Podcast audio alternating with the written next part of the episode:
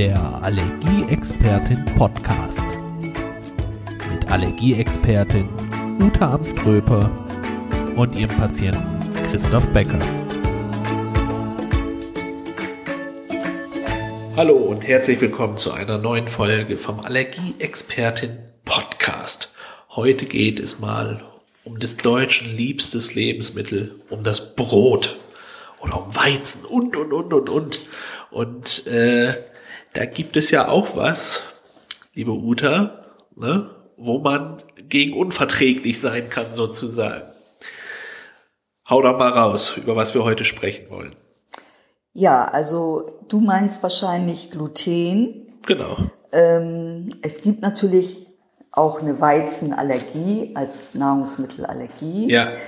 Aber was eben sehr häufig vorkommt, ist so eine gewisse Glutensensitivität, nennt man das, weil ähm, Gluten ist irgendwas, was im Brot dann mit drin genau, ist, oder das, wie? das erkläre ich mal kurz. Ähm, das Gluten ist ähm, sozusagen das Klebereiweiß in Getreiden. Ah, okay. Das heißt, ähm, es ist in Weizendinkel, Hafer, Grünkern, Roggen, Gerste, ja, um der Vollständigkeit halber, komische Sorten, so ältere Sorten, Einkorn und Emma kennt kaum ein, ein Mensch. Okay. Aus dem Bioladen kennt man es so ein bisschen. Ja. Und ähm, dann äh, wird, also es ist einmal im Getreide drin und es wird beim Backen dem Teig sozusagen zugesetzt, damit der zusammenhält und geschmeidig macht.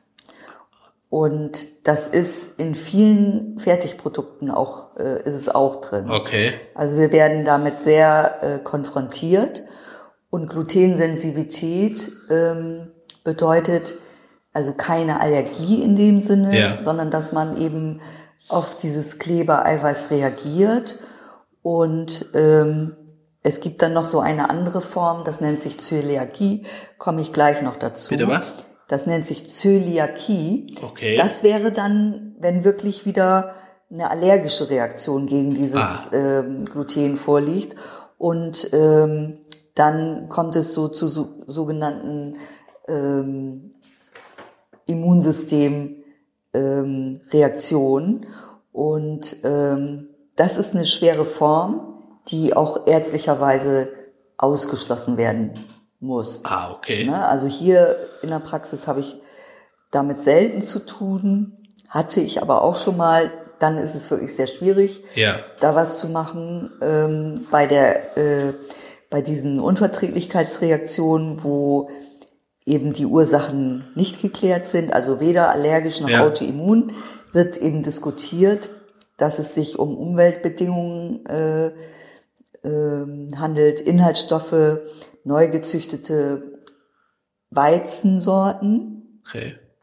dann bei der Herstellung des Brotes geringere Backteigreifezeiten.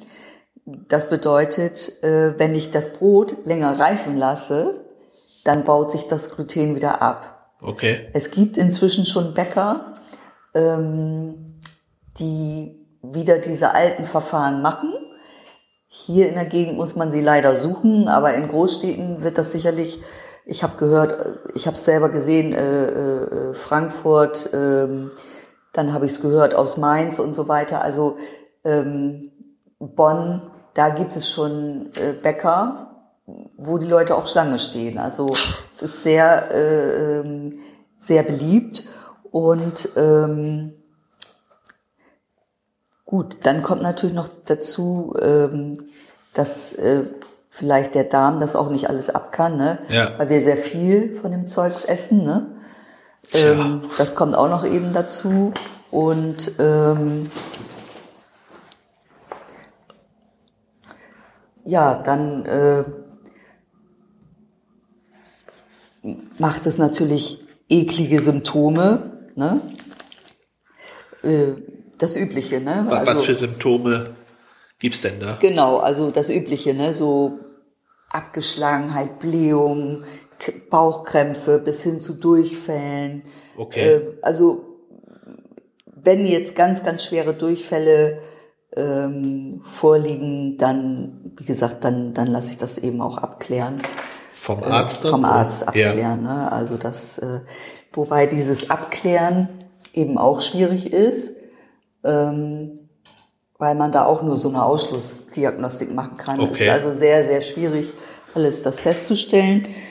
Aber es gibt ähm, natürlich äh, auch einen Bluttest, wo man das äh, feststellen kann.